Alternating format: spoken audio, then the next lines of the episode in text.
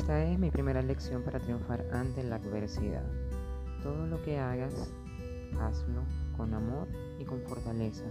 Así las heridas físicas del corazón y del alma estén literalmente sangrando.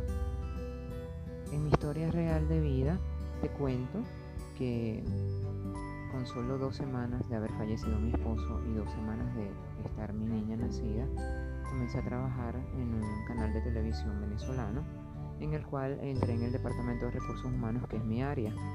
En ese momento, eh, el trabajo que realicé lo hice con tanta pasión, con tanto amor, con tanta fortaleza para sostenerme a mí misma a nivel físico, mental y emocional, que los cambios en los trabajadores se notaron completamente de inmediato.